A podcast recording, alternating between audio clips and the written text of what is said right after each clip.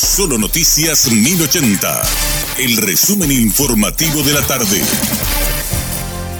Hola, soy Richard Toñanes y este es el resumen informativo de la tarde. En conversación con Radio Monumental, Paola Orita, abogada de la Comisión de Seguridad de la colonia Iguazú, habló sobre la detención de una gavilla que mantenía en zozobra la comunidad, donde se registraron 27 hechos delictivos entre robos agravados y coacción sexual. La misma dijo sentirse indignada por la actuación de la policía que estaba custodiando anteriormente la zona. Y realmente estábamos viviendo momentos de zozobra en, en nuestra comunidad no solamente en la comunidad de Iguazú, sino también en parte de lo que es Naranjal y Santa Rita, porque esta gavilla actúa en un delta formado por lo que es zona sur de Iguazú y zona norte de Santa Rita y eh, la parte y entre medio está la ciudad de Tabapú.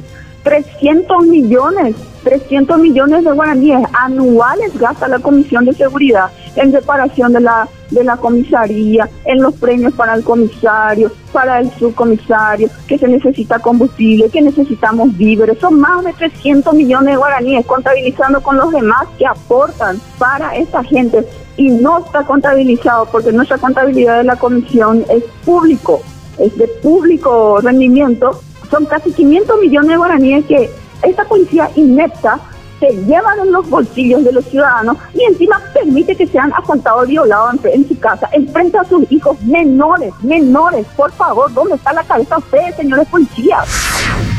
El juez José Agustín del Mas elevó este jueves a juicio oral la causa de la ex fiscal Ana Girala, la secretaria fiscal Griselda Hacha, la asistente Cristi Ortega Domínguez y tres abogados por presunto pedido de coima. Girala fue acusada por los presuntos hechos de extorsión, cohecho pasivo, cohecho pasivo agravado, persecución de inocentes y asociación criminal.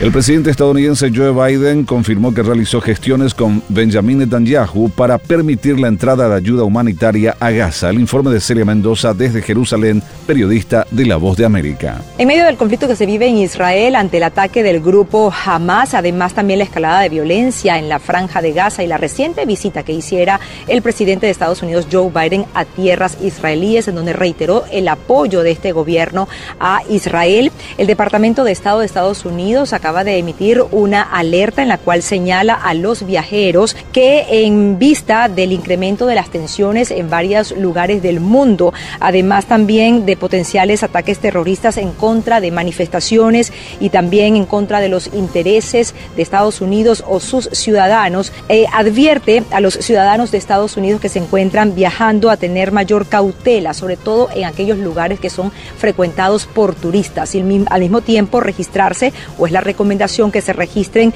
en el programa de viajeros del Departamento de Estado para recibir ciertas notificaciones de cuidado. Desde Washington les informó Natalisa Las Guaiteros de La Voz de América para Radio Monumental.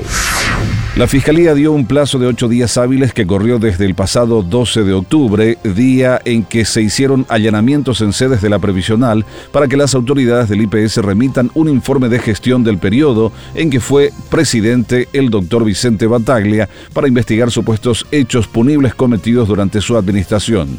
El Ministerio Público también pidió la planilla de saldos de tarjetas de Petropar correspondiente al periodo 2022 y primer cuatrimestre del 2023, el registro de viajes efectuados con móviles asignados al Consejo del IPS en el mes de octubre de 2022, entre otros.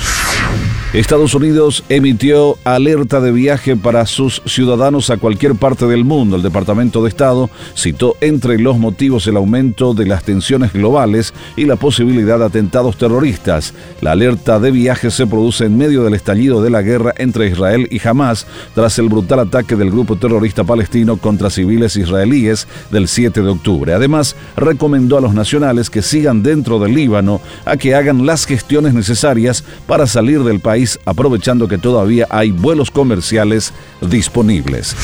Este fue nuestro resumen informativo, te esperamos en una próxima entrega. La información del día aquí, en Solo Noticias 1080.